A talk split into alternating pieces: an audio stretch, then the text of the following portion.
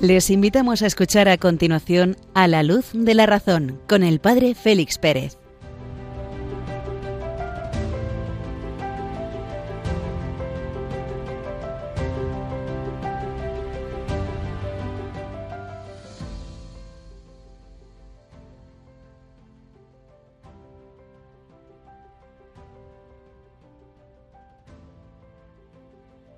Muy buenas noches, queridos oyentes de Radio María. Desde Béjar, en Salamanca, os saluda el Padre Félix Pérez. Damos inicio una noche más a esta conversación, a este diálogo entre la fe y la razón, que se inicia en la medianoche de este miércoles de ceniza, una hora menos en Canarias.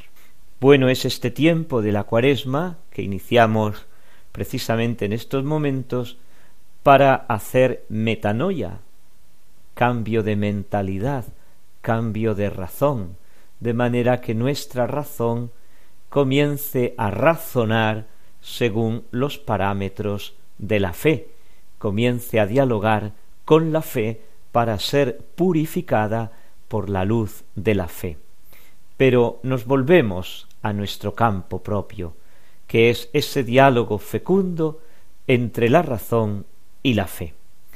En la primera parte del programa entré sacando las riquezas que el Papa Juan Pablo II nos dejó en su encíclica Fides et Ratio.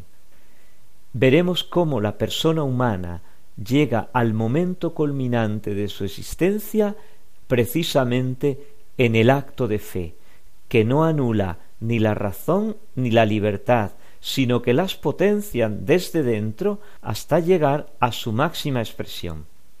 En la segunda parte vamos a continuar la reflexión sobre el origen de la vida y nos vamos a detener precisamente en el paso entre la materia y la vida y la aparición del ser humano como culmen de un proceso evolutivo sorprendente sorprendente.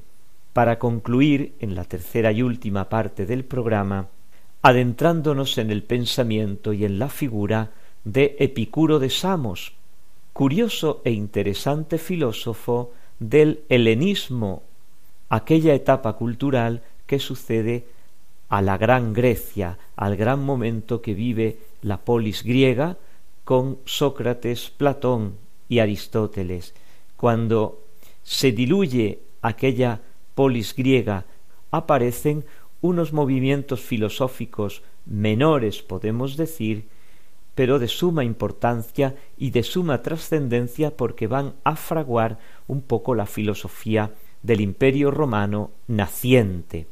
Una de estas figuras es Epicuro de Samos y su famoso tetrafármaco, y sin más nos adentramos ya en los contenidos del programa.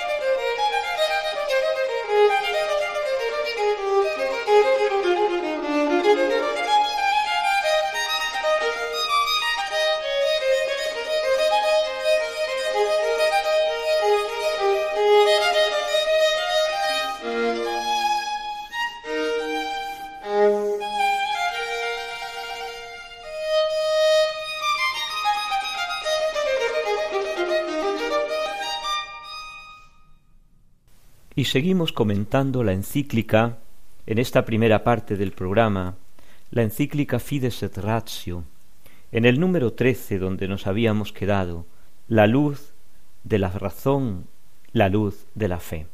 Titula el Papa el número trece y los números siguientes La razón ante el misterio, que tiene como objetivo estos números de presentarnos cómo, cómo se, cómo diríamos, cómo se comporta, cómo se estructura, cómo responde la razón ante la luz del misterio.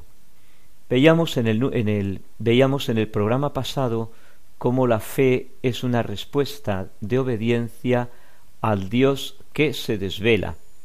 Y el Papa se pregunta si esa respuesta del hombre ante el Dios que se desvela es una respuesta humana, es una respuesta plenamente humana o es una respuesta irracional. Veíamos en el pasado programa cómo la fe es la respuesta de la obediencia al Dios que se va desvelando, cuya trascendencia y libertad suprema se van manifestando en el devenir de la historia sagrada. Y la respuesta a este devenir de la historia sagrada manifestado en el hombre es su asentimiento a este testimonio divino. Ello quiere decir que reconoce plena e íntegramente la verdad de lo revelado. ¿Por qué? Porque Dios mismo es el garante de que está revelando la verdad. Nosotros la experiencia que tenemos de la fe humana es que yo, ¿cómo no me voy a creer lo que me diga mi madre? ¿Cómo no me voy a creer lo que me diga mi marido? ¿Cómo no me voy a creer lo que me diga una persona, mi amigo, una persona de total confianza? Mi amigo, mi madre, mi esposa, ¿me van a engañar? Imposible. Pues ahí podemos comenzar a comprender, a construir una comprensión de lo que realmente es la fe teologal, la fe divina.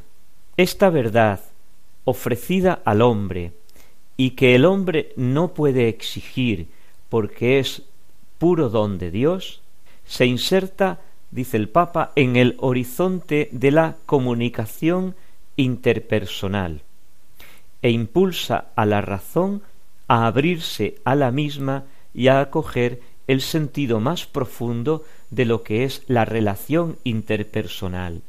Conclusión, pues, la fe no es ni un sentimiento ni un movimiento interior hacia algo desconocido, sino que responde a una estructura íntima de mí que es la interpersonalidad, la comunicación entre personas. ¿Por qué? Porque Dios, cuando se, cuando se desvela, cuando se revela, se está desvelando, revelando como persona. Por tanto, puede entrar en comunicación interpersonal con el interlocutor, conmigo o con la persona a la que le está desvelando ese misterio. Si la fe es respuesta al Dios que se desvela en una comunicación interpersonal, puesto que estamos tocando a Dios, tenemos que concluir que este diálogo entre el Dios que se desvela a una persona concreta para que esta persona concreta pueda acoger ese misterio desvelado, sería el momento más importante de la vida de una persona, porque es que estás tocando en tu vida, en tu relación interpersonal, estás tocando el misterio de Dios. Y así la fe se convierte en el momento más importante de la vida de una persona, un momento de elección fundamental en el que está implicada toda la persona. No es algo ni del intelecto que se como que se une a una proposición que le dicen que es verdad, como por ejemplo cuando te están explicando matemáticas y te dicen que dos más dos son cuatro, pues vale, es verdad. O un sentimiento yo es que siento, siento dentro de mí como que, que Dios me llena y te puede decir el otro, pues yo ni siento a Dios, ni siento que me llena, ni siento sentimiento. Si la fe es el momento culmen de la vida de una persona porque entras en contacto, en comunicación con Dios, las facultades de la persona, la inteligencia, la voluntad, van a desarrollarse al máximo en esta respuesta, en esta relación interpersonal, y con ellas la libertad. La libertad, dice el Papa, se vive de un modo más pleno, de un modo pleno. Llega, podemos decir, la libertad a su plenitud en el acto de fe no solamente está presente como está presente en todos los actos plenamente humanos, sino que es absolutamente necesaria. Es más, la fe es la que va a permitir que se exprese la libertad en el modo más pleno. Y aquí nos podemos detener un momento. En nuestro ambiente, en nuestra cultura, la libertad es considerada como la capacidad que tiene el hombre para determinar sus actuaciones en el bien o en el mal, la capacidad que yo tengo para obrar el bien o para obrar el mal. Bueno, pues esta libertad en realidad es una libertad imperfecta. ¿Por qué? Porque la perfección del hombre nunca es el horizonte del mal entonces tendremos que revisar nuestro concepto de libertad. ¿Qué es pues la libertad? La libertad pues es la capacidad que yo tengo para dirigirme hacia el bien sin estar obligado por nada ni por nadie. La capacidad interior que yo tengo de elegir el bien. Y si esa capacidad que yo tengo de elegir el bien elige siempre el bien, esa libertad es perfecta. Y la libertad se va perfeccionando en la medida en que elige el bien. Nuestra aparente razón nos diría que nuestra libertad se perfecciona si somos más libres de elegir el bien y el mal en todo momento. Pues no, señor. Si te paras a pensar un momento, la libertad que elige siempre el bien es mucho más, entre comillas, libre que la que elige unas veces el bien y otras veces el mal. Este, este argumento ya lo desarrolló el Papa largamente en otra encíclica anterior, Veritatis Splendor. Y esta estructura interior de la libertad le hace concluir al Papa. La libertad no se realiza en las opciones contra Dios. Y reflexiona él, ¿cómo podría considerarse un uso auténtico de la libertad la negación a abrirse hacia lo que permite la realización de sí mismo? Parece un trabalengua. La persona, al creer, lleva a cabo el acto más grande más significativo de su existencia.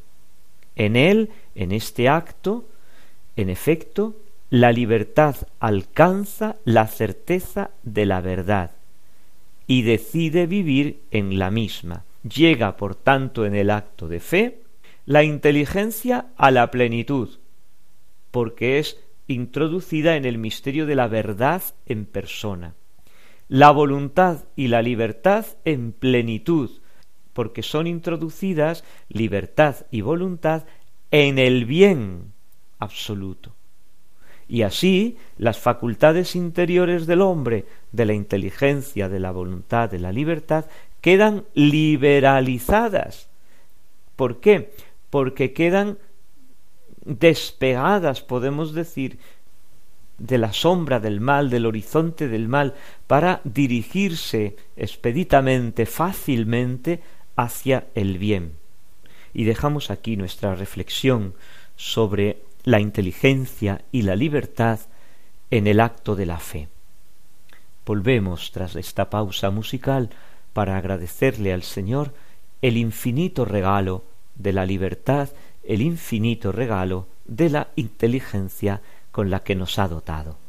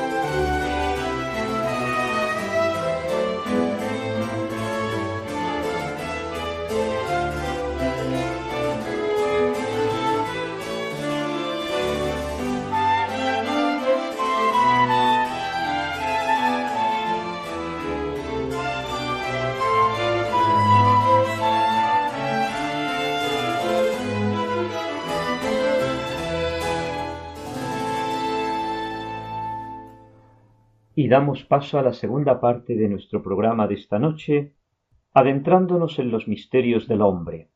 Volvemos la mirada en esta noche estrellada hacia el universo, contemplamos la infinidad de estrellas que pueblan el espacio, volvemos quizá también la mirada hacia nuestro suelo, nuestro aire, nuestra agua, nuestra lluvia, nuestro sol, hacia esta casa común que es la Tierra, el planeta. Aquí nos habíamos quedado en el pasado programa contemplando cómo delante de nuestros ojos aparecía la célula. Vamos a hacer una breve reflexión antes de pasar a describir las propiedades específicas de la vida y de su desarrollo. ¿Qué explicación cabe de todos estos hechos asombrosos? ¿Qué explicación damos a que en un momento determinado, en un punto infinitesimal, estaba condensado el cosmos entero, toda su materia y toda su energía, y allí ocurre una explosión enorme, pero una explosión tan perfectamente programada que la materia obedece a leyes muy determinadas, muy precisas y homogéneas. Más aún, a lo largo de enormes etapas cronológicas, en un planeta determinado, se verifican, contra toda probabilidad, un enorme cúmulo de circunstancias tales que posibilitan una nueva y complejísima estructuración que va a señalar la aparición de la vida, una vida dotada de leyes increíblemente precisas, gracias a las cuales se va a desarrollar después, de una manera fantástica y ordenada, desde los elementos más próximos a la materia cual son los virus, por ejemplo, hasta las formas más elevadas que podemos identificar en el cerebro humano. Catorce mil millones de neuronas perfectamente montadas, conectadas, para que el hombre pueda pensar, para que el hombre pueda decidir, para que el hombre pueda actuar un elemento cualquiera de los miles que entran en juego en la formación de la vida, sea de naturaleza material, sea de naturaleza energética, que hubiera fallado, habría anulado completamente la existencia de la vida. Y sin embargo, ningún elemento ha fallado. Todos concurrieron a la cita, como si se hubieran puesto de acuerdo a construir este milagro, probablemente único en el universo, que es la vida sobre la tierra. ¿Se puede decir que todo fue fruto del azar? Claro que sí. Hemos visto en pasados programas que algunos científicos filósofos lo afirmaban, pero esta, el que sea fruto del azar, es una explicación un poco irracional, un poco carente de sentido. El azar no es ni puede ser razón suficiente ante un proceso tan enormemente complejo y que concluye en la producción de la vida con sus admirables propiedades. Los mismos científicos rehusan preguntarse qué había antes del muro de Planck, pero el hombre, tú y yo, cualquier persona que piense, cualquier persona se pregunta ¿Por qué hubo algo en lugar de la nada? ¿Quién puso en la existencia el primer el elemento? ¿De dónde viene aquel primer Big Bang? ¿Quién ha dotado de leyes precisas esa primera explosión? ¿Quién programó lo que iba a suceder de forma que resultase un cosmos, un orden, como ya lo llamaban los griegos, y no un desorden, un caos, que hubiese sido fruto que hubiese estado gobernado por el azar, por la casualidad. ¿Por qué ha habido átomos? ¿Por qué se formaron moléculas? ¿Por qué no se desintegraron éstas? ¿Por qué ha habido ácidos nucleicos y enzimas? ¿Quién ha elaborado el proyecto de la primera molécula de ADN, transmisora del mensaje inicial, que va a permitir, por ejemplo, la reproducción de la primera célula viva? ¿Qué inteligencia, qué poder se requieren para que hace quince mil millones de años se inicie este proceso que aún perdura, que aún continúa. Estas preguntas, cualquier persona no las puede evadir, no las puede reprimir, porque brotan en la naturalidad, porque son como el aire que respiramos, es el aire que respira nuestra inteligencia. Y la única respuesta razonable es pasar del orden que vemos al ordenador supremo que nuestra inteligencia apunta. De las leyes que observamos al legislador supremo que nuestra inteligencia apunta. De las causas causadas a la causa suprema, incausada, que nuestra inteligencia apunta.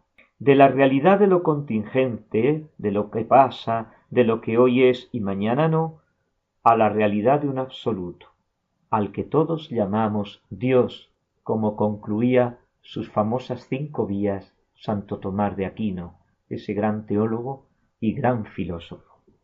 Finalmente, tenemos que tener en cuenta una cosa, que ni en la filosofía ni en la teología católica se requiere intervención especial alguna de Dios para que aparezca la vida. ¿Por qué? Porque la vida vegetal y la animal, con toda la maravilla que nosotros podemos observar en el mundo, no es otra cosa, parece que no es otra cosa, que una materia dotada de una organización y de unas propiedades maravillosas. ¿Qué son los vegetales? Materia. ¿Qué son los animales? Materia. Y sin embargo, en ningún laboratorio se ha logrado, de momento, hacer síntesis de la vida partiendo de elementos inertes. Carlos Ulises Mulines, este filósofo de la ciencia venezolano, escribe así, si uno afirma todo es materia, pero no tiene una idea razonablemente clara de qué es la materia, entonces se halla en una posición tan incómoda como la de alguien que afirmase todos los que viven enfrente son unos ugrofineses y no supiera lo que es un ugrofinés. Pues algo así se nos ocurre concluir sobre la discusión de la realidad última de la materia. ¿Qué es en sí la materia? Pues en realidad nadie lo sabe. ¿Por qué? Porque si rompemos partículas, las más minúsculas, aparecen nuevas partículas, más minúsculas aún. Entonces, ¿qué es la materia? ¿Qué hay dentro de la materia? ¿Por qué la materia se ordena? ¿Por qué la materia responde a un logos, a una razón, a un orden? Según todo lo que acabamos de decir, ha habido una biogénesis, un salto misterioso pero real de las macromoléculas a los primeros seres unicelulares, de la molécula al ser unicelular, a la célula. Esto no quiere decir que lo biológico se reduzca a lo físico-químico. El mecanicismo propio de las leyes físicas y químicas no puede explicar por sí mismo los fenómenos biológicos. Y respecto a la teoría que afirma que la vida emerge de la materia, se puede admitir como afirmación de que lo material se autotrasciende hacia unas formas cualitativamente distintas, pero por medio de un proyecto previo inscrito en la misma naturaleza, en la misma materia evolutiva.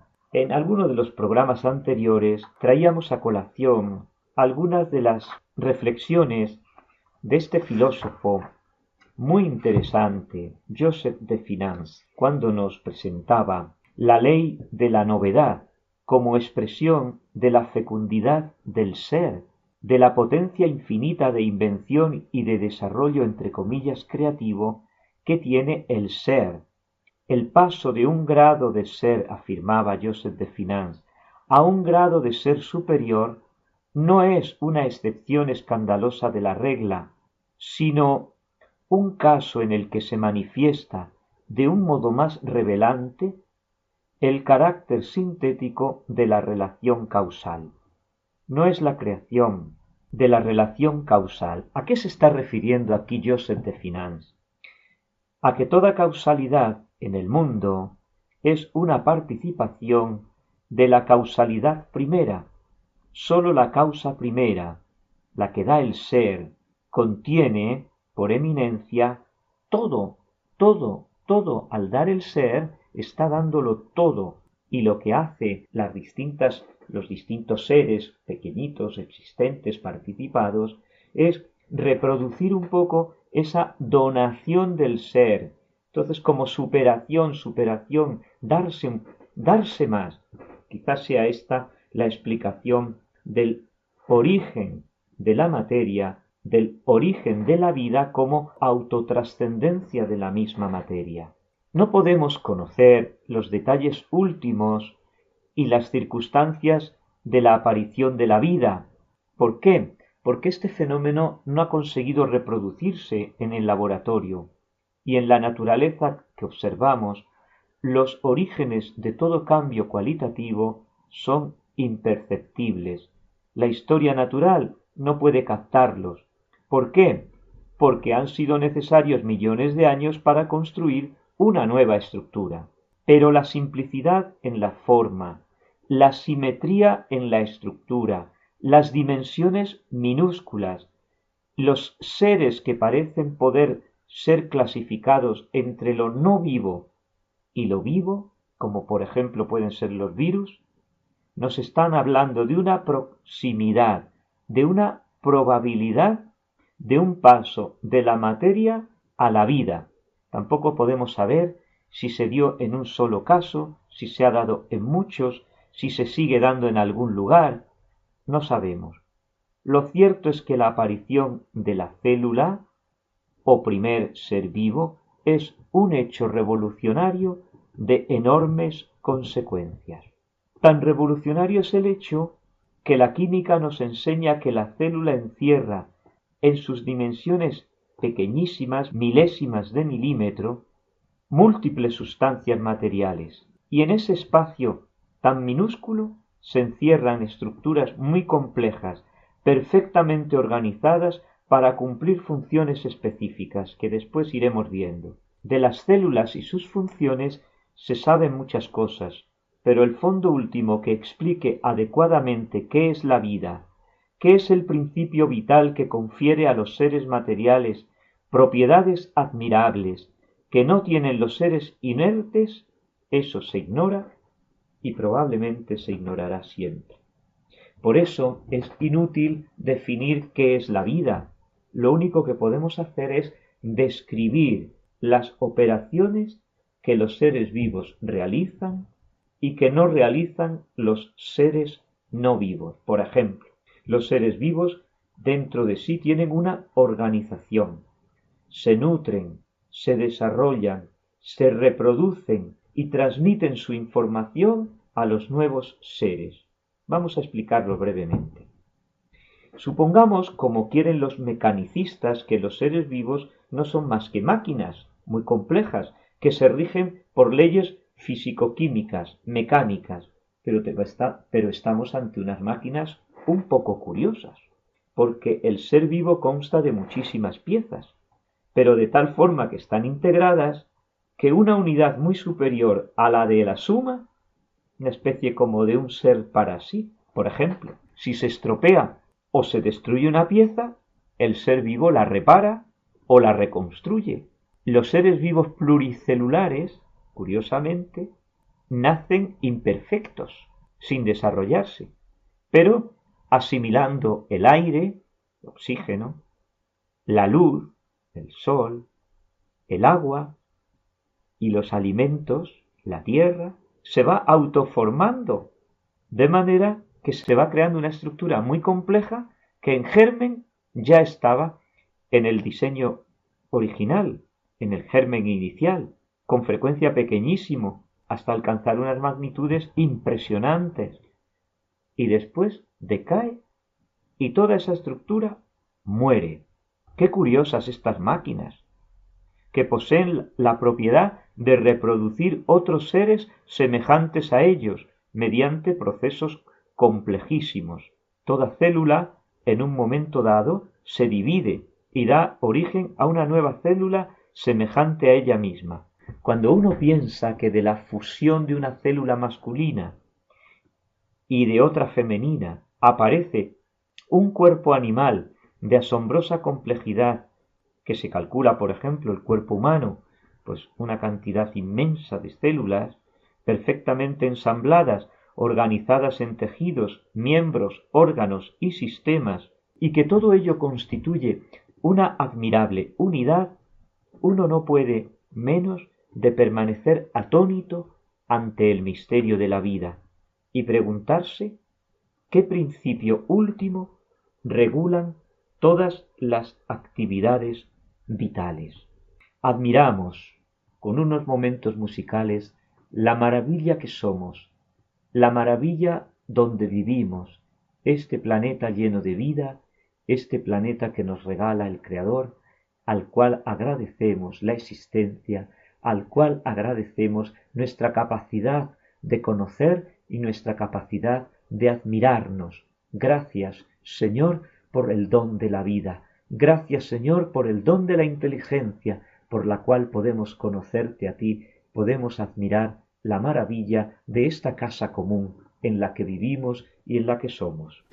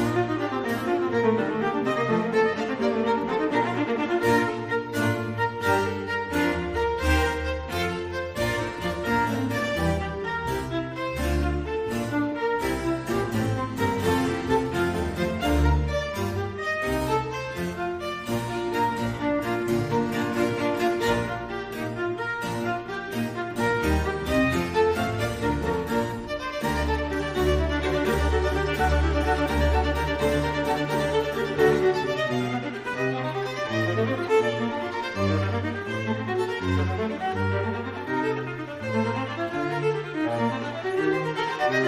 you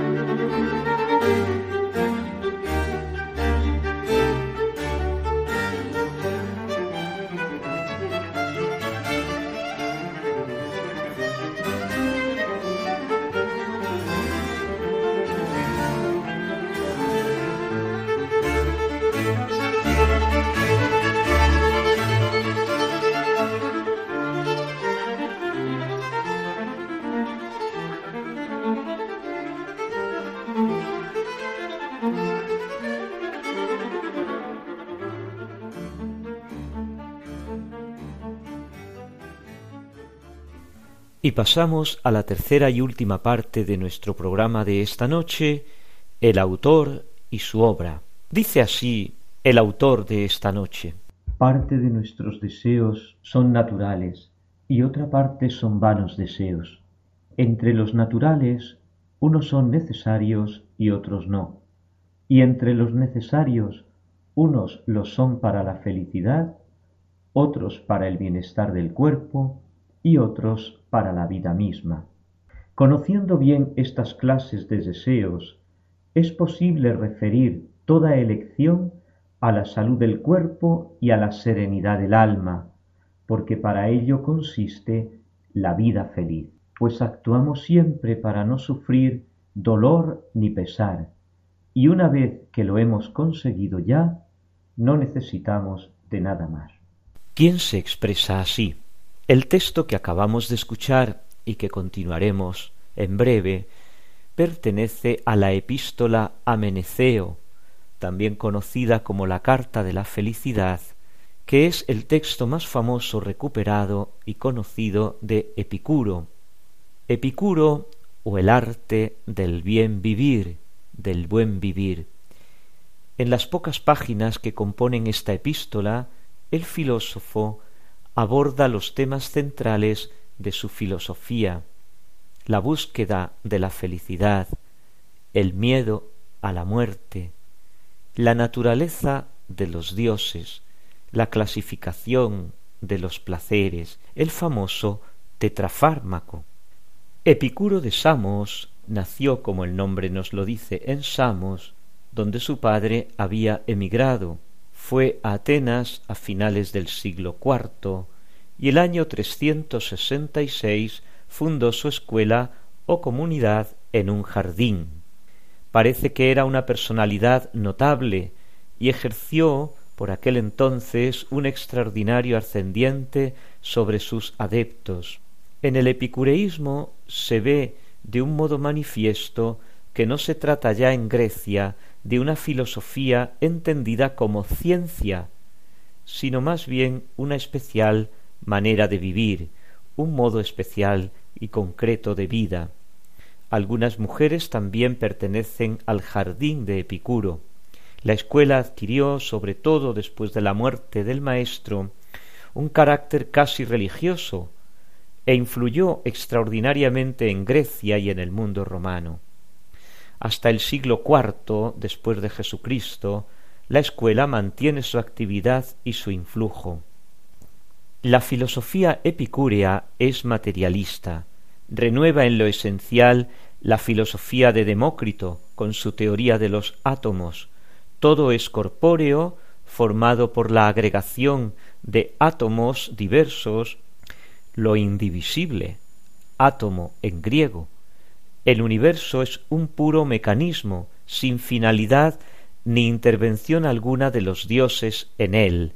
Los dioses también son corporales como los hombres, pero hechos de átomos más finos y resplandecientes, y además poseen la inmortalidad. La percepción se explica también mediante la teoría atomista de los eidola o imágenes de las cosas que penetran dentro de nosotros a través de los sentidos. A los epicúreos les falta el sentido de la especulación, a la que nos habían acostumbrado los tres grandes, Sócrates, Platón y Aristóteles. Al hacer física no se proponen descubrir la verdad de la naturaleza, sino simplemente tranquilizarse. Dan, por ejemplo, explicaciones físicas del trueno y del rayo, pero no una, sino varias. No les importa en realidad cuál sea la verdadera de ellas, sino sólo saber que puede haberlas, hacer comprender que el rayo es un hecho natural, no una muestra de la cólera divina, y conseguir así que el hombre viva tranquilo, en calma, sin tener miedo de los dioses. Toda la doctrina epicúrea se dirige a la moral, al tipo de vida que debe seguir el sabio, y continúa en su epístola a Meneceo.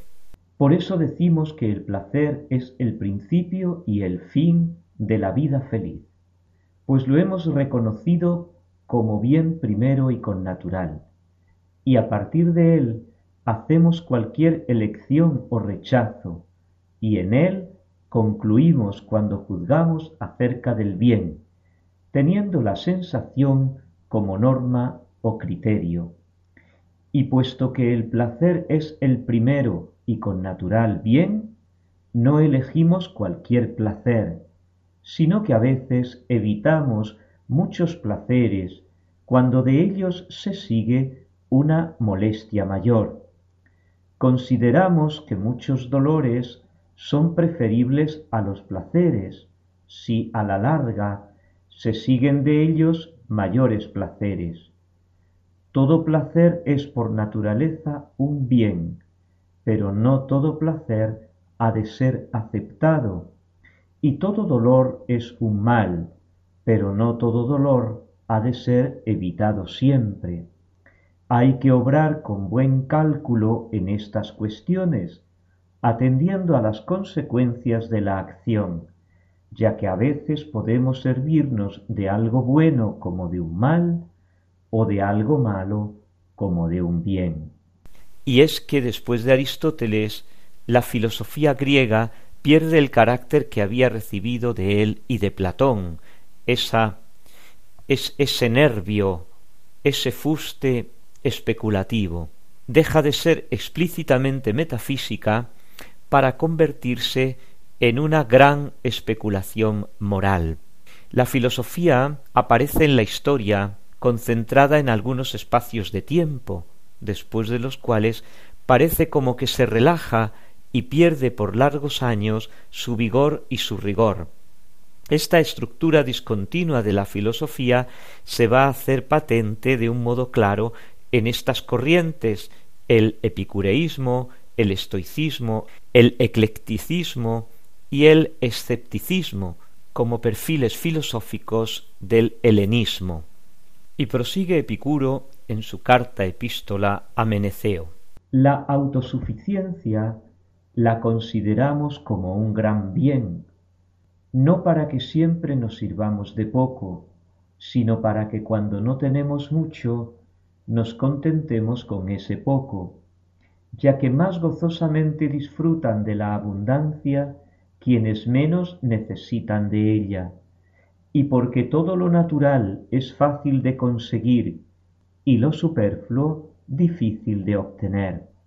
Los alimentos sencillos procuran igual placer que una comida costosa y refinada, una vez que se elimina el dolor de la necesidad. Epicuro opina que el placer es el verdadero bien, y además que es quien nos indica lo que conviene y lo que repugna a nuestra naturaleza. Rectifica, pues, las ideas de hostilidad antinatural ante el placer que invadían aquellas grandes zonas de la filosofía griega. Parece, a primera vista, que el epicureísmo es el contrapolo del estoicismo, pero las semejanzas son mucho más hondas que las diferencias. Epicuro exige muy determinadas condiciones al placer, ha de ser puro, sin mezcla de dolor, sin desagrado, ha de ser duradero y estable, ha de dejar al hombre por último dueño de sí, libre, imperturbable, con lo cual se eliminan casi totalmente los placeres sensuales, para dejar paso a otros más sutiles y espirituales, y ante todo a la amistad y al goce del trato con el otro. Las pasiones violentas quedan también excluidas de la ética epicúrea, porque arrebatan al hombre. El ideal del sabio es pues el del hombre sereno, moderado en todo, regido por la templanza, sin inquietudes, que conserva un perfecto equilibrio en cualquier circunstancia. Ni la adversidad, ni el dolor físico, ni la muerte alteran al epicúreo es conocida aquella resignación amable y bienhumorada con que Epicuro soportó la enfermedad dolorosísima que tuvo incluso su muerte. Este ideal, por tanto, es de un gran ascetismo y en sus rasgos profundos coincide con el estoicismo. El apartamiento de los asuntos públicos, el desligamiento de la comunidad, son más fuertes aún en el epicureísmo que en los círculos estoicos. El punto de partida es distinto.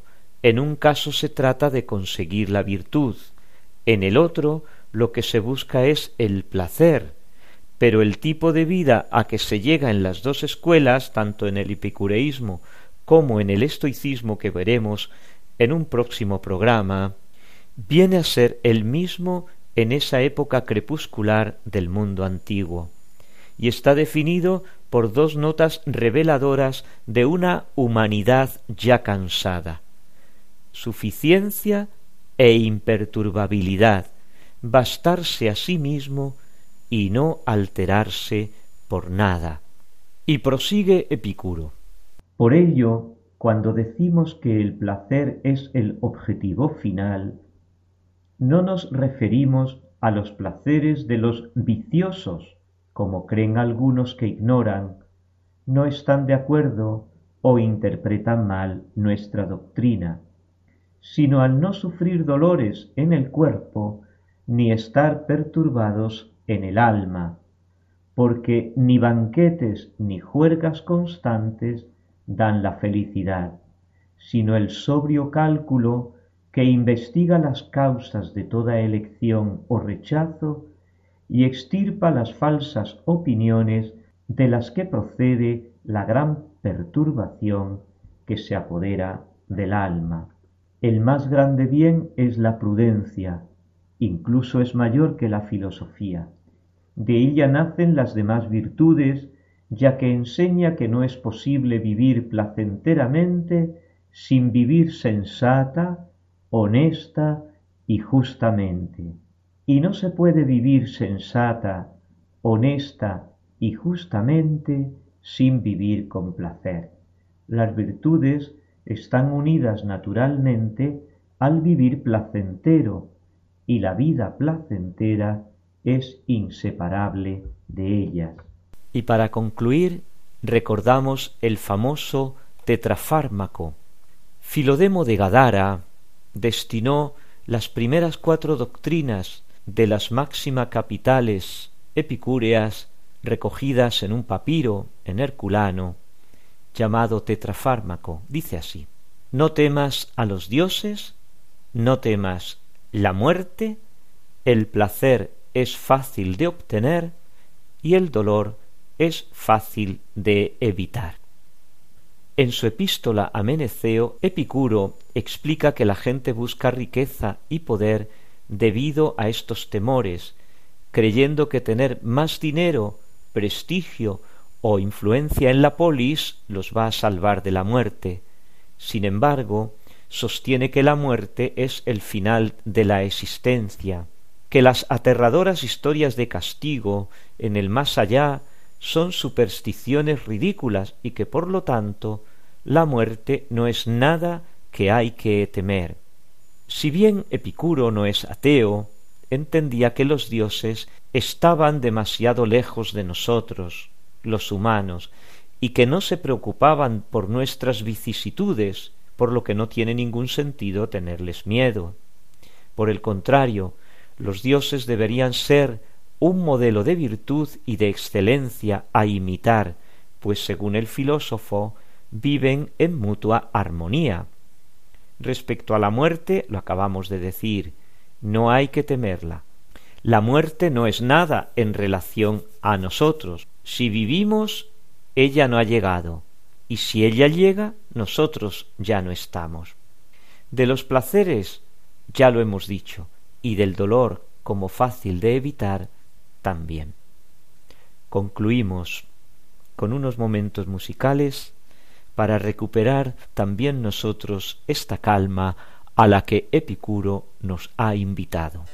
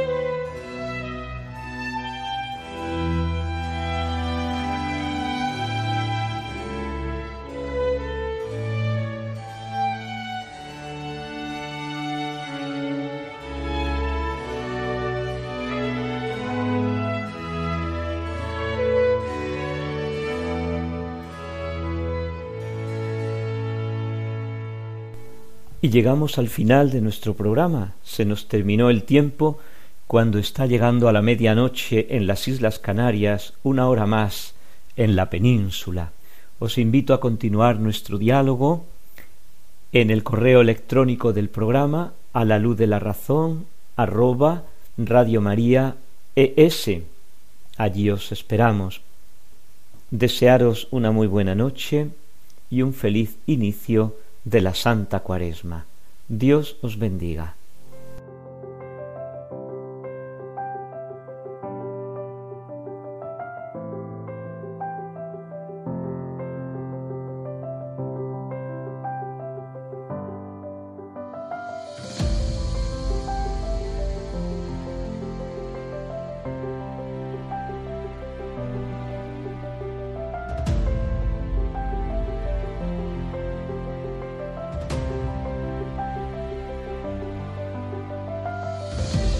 Han escuchado en Radio María A la Luz de la Razón con el Padre Félix Pérez.